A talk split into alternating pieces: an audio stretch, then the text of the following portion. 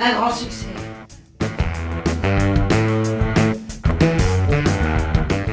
Bonjour, comme vous venez de constater pour ce nouveau numéro de Rien à voir, magazine de la rédaction d'Alterante FM, nous avons composé un générique spécial pour recevoir Françoise Thirion, qui sait Molière, un générique qui reprend un extrait de la bande-annonce dans sa version française de Molière par elle-même.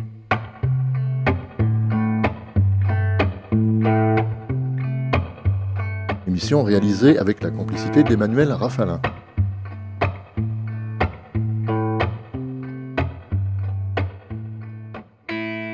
François Stérion, bonjour. Bonjour. Merci de vous présenter en direct dans nos studios. Juste pour en faire connaissance, parce qu'on se connaît déjà depuis longtemps, naissons-nous, devenons-nous acteurs, actrices, auteurs dramatiques, créateurs, créatrices de compagnie théâtre, directeurs, directrices de salles de spectacle et avec une réponse courte. oui, c'est tout à la fois. Mais euh, quand même, euh, je suis un peu Molière. Comment le théâtre est venu à vous Comment vous êtes allé vers le théâtre? Le théâtre est venu à moi par l'intermédiaire de mon père, qui, a, qui, a, qui voulait depuis toujours euh, être homme de théâtre, en tout cas homme de spectacle ou homme de musique ou chanteur, et qui a eu sa carrière arrêtée à 14 ans quand sa maman est morte, et qu'il a tout abandonné pour rentrer à la police. et il est devenu chef de la police de Bruxelles, voilà, parce que je suis belge et je le revendique depuis, depuis, bah, depuis, euh, depuis longtemps. et donc, bah, lui, il faisait du théâtre en amateur. J'étais la dernière dans la maison, et donc euh, j'étais un peu sa chouchoute parce que je l'aimais bien et je lui faisais répéter ses textes. Et c'est comme ça que je suis devenue comédienne à 5 ans, en lui faisant répéter ses textes. J'abrège parce que maintenant j'ai beaucoup plus vieille et tout a commencé comme ça. On va continuer un petit peu le parcours. Est-ce que vous le considérez qu'il est atypique Complètement atypique. Fait de rupture très importante qui suivait la politique parce que j'ai toujours estimé que le théâtre et la politique quelque part étaient intimement mêlés. Voilà, c'est pour ça que j'ai admiré la France, parce qu'il y avait un ministère de la Culture. Et il y avait également des choses qui s'étaient qui s'étaient passées euh, après la guerre, euh, qui était le Conseil national de la résistance, et que euh, bon, il y a eu une collaboration évidemment, mais nous n'avons pas été occupés, nous les Belges, et on a construit l'Europe. Ouais, non, on n'a jamais vraiment été neutre. la neutralité, c'est quelque chose qui appartient pas du tout à la Belgique, pas du tout, pas du tout, pas du tout, pas du tout. Nous sommes très très séparés entre la, la région francophone et wallonne. Et maintenant, il y a la wallonne, il y a la francophone, et puis il y a toujours euh, la néerlandophone. Voilà. Pour revenir à votre parcours dans le monde du théâtre, donc il y a à la fois des rencontres avec euh, des personnalités. Oui, oui. Il y a des lieux et puis il y a un répertoire. Il y a un répertoire. Alors, il se trouve que moi, j'ai commencé ma petite carrière en théâtre amateur. Mais le théâtre amateur avait une certaine reconnaissance dans les années dans les années 50, 55, comme ça, à Bruxelles. Il y a énormément de troupes amateurs. Et à 14 ans, j'ai joué une pièce qui s'appelle Taste of Honey, un goût de miel, qui a été adaptée au cinéma d'ailleurs. Et j'ai joué avec une troupe amateur et j'ai gagné le trophée royal. C'est-à-dire que le trophée royal, c'était le roi qui assistait à ce spectacle au théâtre flamand de Bruxelles, un grand, grand théâtre. Et en obtenant ce trophée royal, je suis devenue une petite vedette, tout de suite engagée à la radio-télévision belge et au théâtre Et j'ai commencé une petite carrière d'enfant vedette. Voilà, parce que j'avais, je n'avais que 14-15 ans. À partir de là, moi, le virus est entré en moi et j'ai décidé à 14-15 ans, alors que j'avais ce désir depuis l'âge de 5 ans, de devenir comédienne, mais professionnelle. C'est-à-dire de réaliser le rêve de mon père. Bon, c'est très psychanalytique, mais bon, ça m'a beaucoup servi la psychanalyse. voilà, je suis encore en psychanalyse là-dessus. Rapidement, votre arrivée en France et les rencontres avec ces, personnalités. Ah, je suis arrivée en France. J'avais 27 ans. J'avais déjà fait une carrière à Bruxelles. Donc, euh, j'étais déjà comédienne engagée au Théâtre National Belge. J'étais prof au Conservatoire de Bruxelles.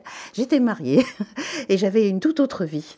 Et en rencontrant Armand Gatti, après avoir rencontré Pierre Debauche, d'ailleurs, qui a été mon maître, et Antoine Vitesse et d'autres gens comme ça parce que j'étais dans une école où on avait réfléchi sur le projet de coordination théâtrale et donc on avait décidé à l'IAD, l'Institut des Arts de Diffusion, avec mes camarades dont deux sont très connus en France qui sont Jean-Pierre Dardenne et son petit frère Luc Dardenne, nous avions créé une pédagogie de projet, c'est-à-dire qu'on invitait les professeurs et les professeurs donnaient cours au sein de nos projets à nous. Donc très vite, moi, j'ai fait des projets. Et j'ai comme ça travaillé sur André Benedetto, sur euh, Pierre de Bauche, et puis et puis, Pierre de Bauche montait une pièce d'Armand Gatti et nous avons invité Armand Gatti à l'école. Et donc, Gatti était complètement installé dans cette pédagogie de projet et il est devenu mon professeur et en même temps mon papa de théâtre. Je résume. Hein. Donc, après, comme il m'a proposé de bosser avec lui, que je suis devenue un peu une vedette au sein de sa, de sa, de sa bulle, euh, eh bien, je l'ai suivi et j'ai tout quitté à Bruxelles. Mais j'avais 27 ans. Et là, le pari pour moi, c'était de garder ma nationalité belge et mon originalité belge, même en France. Voilà. Au niveau du répertoire, vous avez un petit peu basculé Complètement, complètement, bien sûr. Quand je suis arrivée en France, c'était en 1977. Mais hum. là, c'est la Belge qui parle. Oui, je parlerai toujours en belge maintenant, ok? Parce que ce projet est intimement belge dans son originalité. Pourquoi? Parce que Molière, en Belgique, n'est pas du tout, n'a pas du tout la même fonction la langue de Molière, l'idéologie Molière, tout ce que transporte Molière intimement et même dans, sa, dans son internationalité, on l'a plus en nous, dans sa francophonie, si, si j'emploie des mots modernes, est beaucoup plus considéré comme un grand auteur français représentant la liberté, que en France. Ou en France, j'ai constaté, de par ma pratique, que c'était un auteur qu'on étudiait dès l'école. C'est-à-dire, on, on étudie des textes très très durs à partir de 12-11 ans. Mais euh, bon, les enfants sont très adaptables, hein, donc ils le comprennent. Enfin, c'est quand même pas un auteur scolaire, c'est un auteur euh, classique, beaucoup plus, euh, beaucoup plus compliqué. Avec Gatti C'était complètement expérimental il essayait de retraduire. Lui, il avait une carrière, alors tout ce qui est plus classique, il était aussi en rupture de carrière. Il avait été quand même euh, lancé par Jean Villard. C'est un auteur euh, reconnu en France et sa, carrière en 68 s'est arrêtée par l'interdiction de la passion du général Franco. Et donc il est arrivé en Belgique après avoir passé par Berlin et beaucoup voyagé. Et ce qu'il nous a proposé, c'était de réfléchir sur le silence de nos parents et le silence de nos aïeux sur la guerre, sur les camps de concentration, sur ce silence qui était pesant, pesant en France, mais pesant aussi en Belgique. Cette ignorance de ce qui s'était passé. Mon père a été résistant. Mon père était résistant gaulliste, si vous voulez, étant de droite, et en travaillé dans la résistance pour la GPU, c'est-à-dire pour, euh, pour les communistes, mais sans le savoir, à la police. Il a fait partie de l'aventure du soir, euh, le faux soir, enfin, je passe les détails. Il était résistant, mais il ne m'a jamais dit ce qu'il a fait à la police. Jamais. Il y avait un silence total. Par contre, il m'a lancé des pistes. Il m'a fait lire Treblinka, il m'a fait lire ça. Mais il y avait un silence total sur ce qui s'était passé. Vous, vous aviez le silence que j'ai découvert quand j'ai vu le chagrin et la pitié. Vous, les Français, vous aviez, vous aviez ce poids de la collaboration. Et nous, les Belges, ben, on avait, on avait d'autres rois qui étaient allemands. Voilà, je résume, je résume. Mais ce silence était pesant. Et la parole de Gatti a brisé ce silence car on a parlé de la Révolution espagnole. Je résume. Donc c'était du théâtre d'intervention. Mais j'avais derrière moi tout un passé classique puisque j'avais fait mon académie, j'ai les premiers prix de conservatoire à Bruxelles et tout ça. Donc j'avais derrière moi une grande, grande, grande connaissance de Molière à travers des pièces que j'ai jouées, Don Juan en Belgique notamment, que j'ai joué, que je connaissais, parce que j'ai joué ces textes-là, et j'avais passé mes concours du conservatoire avec Célimène dans Le Misanthrope et la première scène des femmes savantes. Donc j'avais une connaissance d'actrice de Molière et de la langue française. Et j'ai vraiment aimé la langue française en disant l'alexandrin. Et j'ai vraiment compris le raisonnement de la langue française en apprenant du Molière. Ça m'a beaucoup servi après. C'était traduit en bruxellois? Non, non, mais le bruxellois est un patois, ce n'est pas une langue, c'est pas ah comme le breton. Je ne veux pas diminuer le bruxellois, il serait fâché de m'entendre. surtout qu'ils peuvent nous entendre. Oui, oui, voilà. Via l'Internet. alors, on va s'intéresser à Molière par elle-même. Donc, c'est une pièce créée. Alors, je me lance en 1987, mais je crois qu'en belge, on dit 87. Oui, 87. À l'origine, alors ce n'est pas une pièce qui a été écrite pour séduire les élèves. C'est-à-dire que Pierre Ascaride, qui est le frère d'Ariane Ascaride, c'est important que ce soit son frère parce que bon, on travaillait un peu avec Ariane et Pierre sur ce projet, avait repris la direction d'une scène nationale, c'était le début des scènes nationales, qui se trouvait à Malakoff, Malakoff à côté de Paris, le théâtre 71, ça s'appelait. Et donc, il se trouvait que ce théâtre avait été complètement laissé comme ça et il n'y avait pas d'abonnés. Il y avait un seul abonné quand il l'a pris. Et il s'est dit comment, lui, Pierre Ascaride venait d'un circuit, la salamandre, un circuit gauchiste. Il avait créé dans sa, dans sa tête le théâtre valise, le théâtre en appartement. Donc il avait énormément d'acquaintances avec des petites farces comme ça, d'appartements, d'intervention, justement. C'était l'époque où on lançait le théâtre de rue, le théâtre d'appartement. Et donc, il se dit comment je vais remplir? Parce qu'il y avait quand même 250 places dans sa scène nationale. Donc comment est-ce que je vais remplir avec un abonné? Il lit les registres de Lagrange. Lagrange, vous savez, c'était le comédien sur la fin de la vie de Molière qui a noté tout ce qui se passait parce que Molière, on n'a aucun écrit, on n'a rien. Georges Forestier l'écrit dans sa dernière biographie qui est excellente sur Molière. Il trouve dans ses registres, il va à la Comédie Française qui, qui ont tous les registres de Molière et il lit que le médecin, malgré lui, ça a été une farce qui a énormément redressé les affaires de Molière à la fin de sa vie. Parce que, bon, à la fin de sa vie, Molière, il a été rejeté par le roi, rejeté par tout ça, donc il fallait bien qu'il vive. Donc il avait monté le misanthrope, qui a été un échec, il n'y avait pas beaucoup de monde. On voit dans les registres qu'il n'y avait pas beaucoup de monde. Et donc, euh, sans doute, qui s'est dit, alors là, on rentre dans l'imaginaire, dans le Molière imaginaire, qui existe dans beaucoup de têtes, hein, on l'a remarqué, dans le monde entier. Il y a un Molière imaginaire, c'est ça qui en fait une star internationale. Il lit que bah, le médecin, malgré lui, il y a eu un monde fou. C'était une farce. On battait sa femme. Enfin, il y avait des coups parce que si vous voyez les précieux ridicules, on se bat beaucoup dans les pièces de Molière. Hein. Ça n'arrête pas de se taper sur la gueule et tout. Donc, il se dit, je vais monter le médecin malgré lui. Il monte le médecin malgré lui. Puis il, monte la pièce et il se dit, mon Dieu, c'est pas, c'est quand même difficile à monter un Molière parce que c'est vrai, c'est difficile à monter Molière, une pièce de Molière. Et donc, il se dit, comment je vais amener les gens dans mon théâtre? Il se dit, bah, je vais faire une petite farce comme il a fait, il a fait des farces, beaucoup. Il a écrit beaucoup de farces, Molière, des farces de rue. On va écrire une farce, Françoise. Il, m'appelle parce que je travaillais au théâtre 71.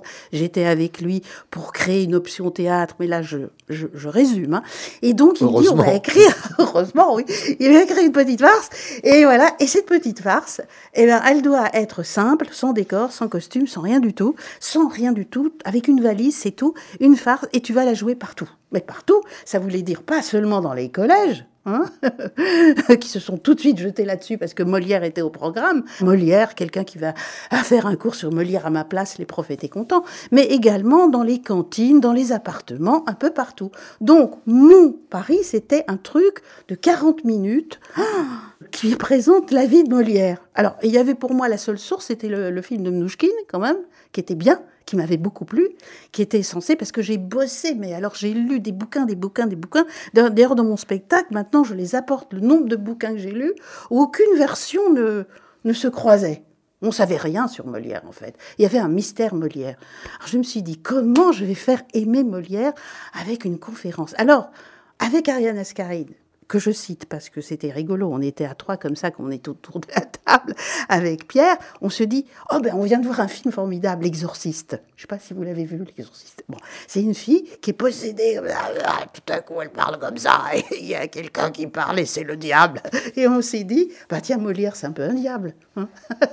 et donc, on va faire une conférencière qui est tellement passionnée par son sujet que tout à coup, elle va parler comme ça et elle se dispute avec quelqu'un qui à l'intérieur d'elle était quelqu'un d'autre. Voilà. Et je suis partie de là. C'est-à-dire que j'ai mis en scène non seulement ma vie de comédienne, qui était quand même très liée à l'époque à la, à la servitude qu'on avait avec la vie du, ministère de la Culture, qu'on a encore hein, maintenant avec les élus. Ma vie de comédienne toujours asservie à la politique, aux subventions, à, aussi la fréquentation mondaine et la vie de Molière, qui, qui a quand même été euh, très, très, très bourgeois, si l'on veut, mais très, très, très lié à sa servitude à Louis XIV. Et voilà, j'ai écrit cette farce qui durait 50 minutes. Je l'ai jouée dans un appartement devant des journalistes et les journalistes ont trouvé ça très drôle et on a fait beaucoup d'articles sur mon spectacle et pas tellement sur le médecin malgré lui. Parce qu'en fait, les gens se sont embêtés plutôt au médecin malgré lui. Et c'est pour ça que j'ai constaté qu'en fait, les gens allaient voir des pièces de Molière par obligation. C'est-à-dire que c'était théâtre obligatoire et que les enfants, on leur disait à 13 ans, bah écoutez, on va aller, on va sortir et qu'est-ce qu'on va faire? On va leur présenter un bon Molière. Et j'ai voulu sortir Molière de cet aspect scolaire pour présenter un homme de théâtre, un peu comme Coluche à l'époque, c'est-à-dire un, un, un comédien quoi qui faisait rire. Le café-théâtre qui est l'origine évidemment du théâtre français. Voilà. Le texte a été traduit euh, dans plusieurs Alors, langues. pour vous aider, j'ai eu la chance d'être une ambassadrice de la langue française grâce à ce texte. Et j'ai été achetée par les instituts français et les alliances françaises. Et j'ai comme ça fait le tour du monde avec ce spectacle en ambassadeur de la langue française, alors que je suis belge. C'est ça qui était drôle. Et je me suis rendu compte que Molière était connu, mais de par le monde entier. Et que les instituts français ça, ça s'appelait pas des instituts Molière, comme il y a le Goethe Institut ou euh, non, c'était vraiment dans les instituts français, on mettait les cours de français en avant et que les gens dans beaucoup de pays venaient apprendre le français et grâce à Molière. Cette pièce a circulé, A circulé dans sa version en français et aussi été Alors traduite. oui, le- la première traduction était catalane parce que je l'ai joué à Barcelone. Barcelone à l'époque était en émoi parce que bon, euh, euh, bon c'était le séparatisme, enfin avec le les Pays Basques, etc. Et puis après, j'ai eu quelqu'un qui l'a traduit au Mexique et donc il a été beaucoup beaucoup joué par des actrices mexicaines encore maintenant. Et j'ai obtenu à Mexico en 2003. Alors là, on passe hein, dans les années, hein, je vous abrège. Il a été traduit et j'ai obtenu le prix du théâtre pour les adolescents à Mexico. Ce qui est drôle quand même, avec un texte français traduit en espagnol. Et puis après, il a été traduit en italien parce que j'ai fait le même travail avec une comédienne italienne. Et puis pendant ce temps-là, il y avait plein de gens qui le montaient ici à Nantes. Donc la comédienne italienne, je veux la citer, c'est une grande comédienne, elle s'appelle Cristina Pellegrino. Et puis après, il a été joué en France par Annie Mondietta, des comédiennes nantaises, Florence Labérène, le théâtre des Sept Lieux, qui a créé son théâtre avec Molière par elle-même, et actuellement repris par Céline Groslo, une jeune comédienne très talentueuse, qui le reprend, qui me double avec un décor et qui le rejoue en appartement maintenant. Alors je vous cite pas les comédiennes mexicaines parce qu'il y en a eu beaucoup, ni la comédienne israélienne parce qu'il a été joué à Tel Aviv et maintenant il est traduit en breton. Et nous, eh bien, on va joindre par téléphone la comédienne Voilà. bretonne Nolwenn Corbel. Voilà, comédienne, chanteuse, actrice.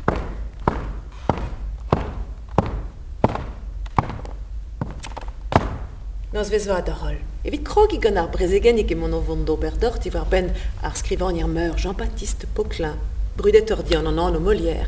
E moa c'hoant a gant ador un ton or ganaouen hag a zo ar zeitek vet kanvet, ar kanvet aour, kanvet du e Jean-Baptiste Poquelin da l'arrêt Molière.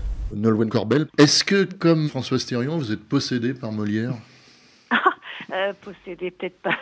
Euh, ne- euh, c'est peut-être beaucoup dire, mais en tout cas de plus en plus et, et- beaucoup et beaucoup cette année. Oui, plus que d'habitude peut-être. Mais euh, non, non, mais c'est vrai que ça fait partie évidemment de, de- des figures et des présences évidentes quand on choisit de faire ce métier-là, qui est de, jouer la comédie, évidemment. Donc oui, quand même. Qu'est-ce qui vous a fait accepter le projet? Hmm, Qu'est-ce qui m'a fait accepter le projet? Mais parce que d'abord c'est le sujet en soi et puis aussi l'originalité du propos et de la manière dont cette histoire est racontée. Parce que des histoires sur Molière ou des pièces de Molière, évidemment il y en a énormément, mais là c'était une autre manière d'aborder et le théâtre et la figure de Molière et aussi le métier de comédienne, la manière dont a eu Françoise de l'écrire, qui est quand même Molière par elle-même. Donc au départ, le titre interpelle, on se dit tiens, c'est bizarre. Molière qui est aussi, euh, voilà, évidemment, un homme, évidemment, mais euh, qu'une femme s'en empare et puisse et ose dire, mais oui, mais ça peut aussi être moi. Je peux me retrouver dans ce personnage-là. Donc je trouvais ça très osé, très culotté, et j'aime assez ce qui est osé et culotté en général dans la vie. Et après coup, ben, je connaissais juste un peu Michel Valmer, mais, mais Françoise, j'avais jamais eu l'occasion de la rencontrer. Et donc, euh, par ce projet, je l'ai plus rencontrée. Et tout ça me plaît dans cette aventure. Et puis, il y a aussi le fait de le faire en breton aussi, parce que Molière, évidemment, quand on parle de la langue française, on en parle comme étant de la langue de Molière.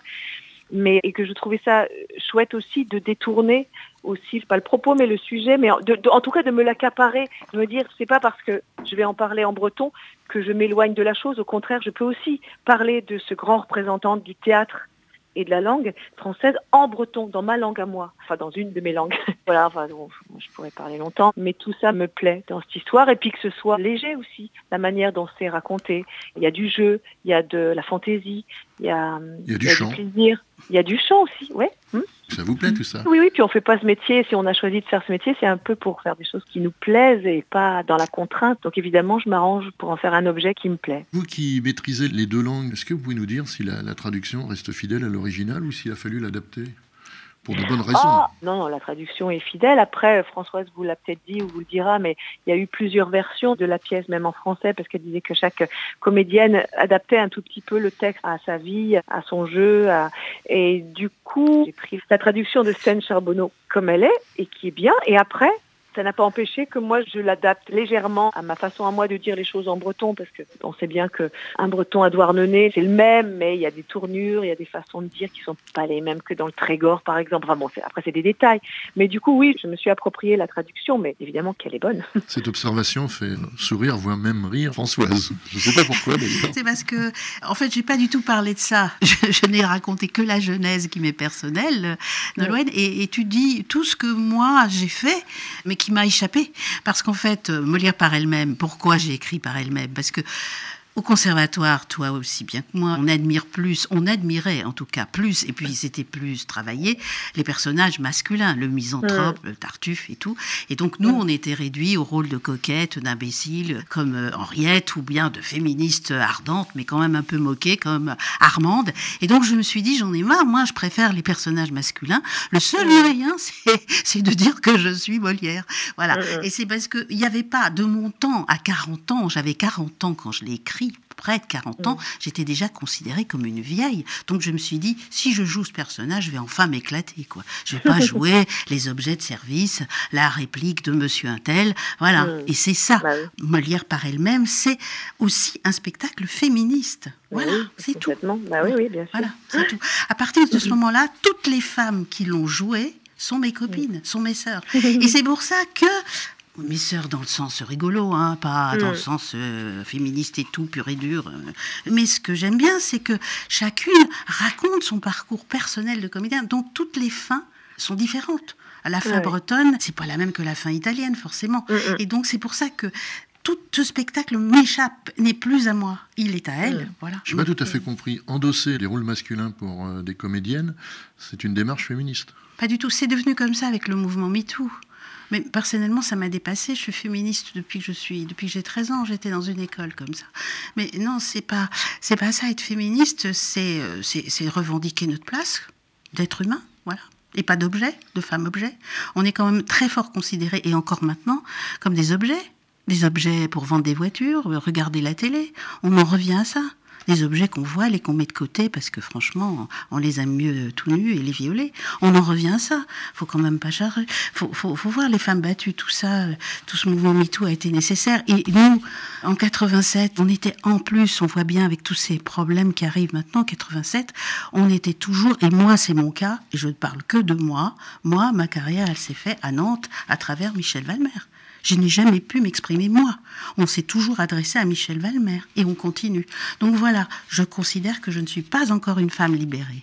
Je ne sais pas si vous voulez réagir, de Non, non, mais j'entends, je comprends. Mais ce qui compte, en tout cas au bout du compte, c'est de faire les choses et de les dire et d'être dans l'action. Et le fait bah, de jouer cette pièce, sans plus de discours que ça, dit tout en fait. Et que la parole, euh, d'endosser le rôle de Molière, même du personnage de Molière quand on est une femme, et eh ben ouais, ça peut se faire et ça se fait. Et ça dit aussi la parole féminine ou de femme qui avait en Molière aussi. Mhm. Et ça donne à entendre cette voix-là qu'il portait. Voilà, donc euh, non, non, je trouve que c'est... Euh, Parce que euh, si, si, si je peux me permettre d'interrompre, de, de, par exemple, cet homme qui travaille sur le cerveau a parlé de, de la scène Henriette et Armande. Mm. D'ailleurs, j'en parle maintenant dans mon spectacle parce que c'est absolument vrai. La première scène des femmes savantes, Armande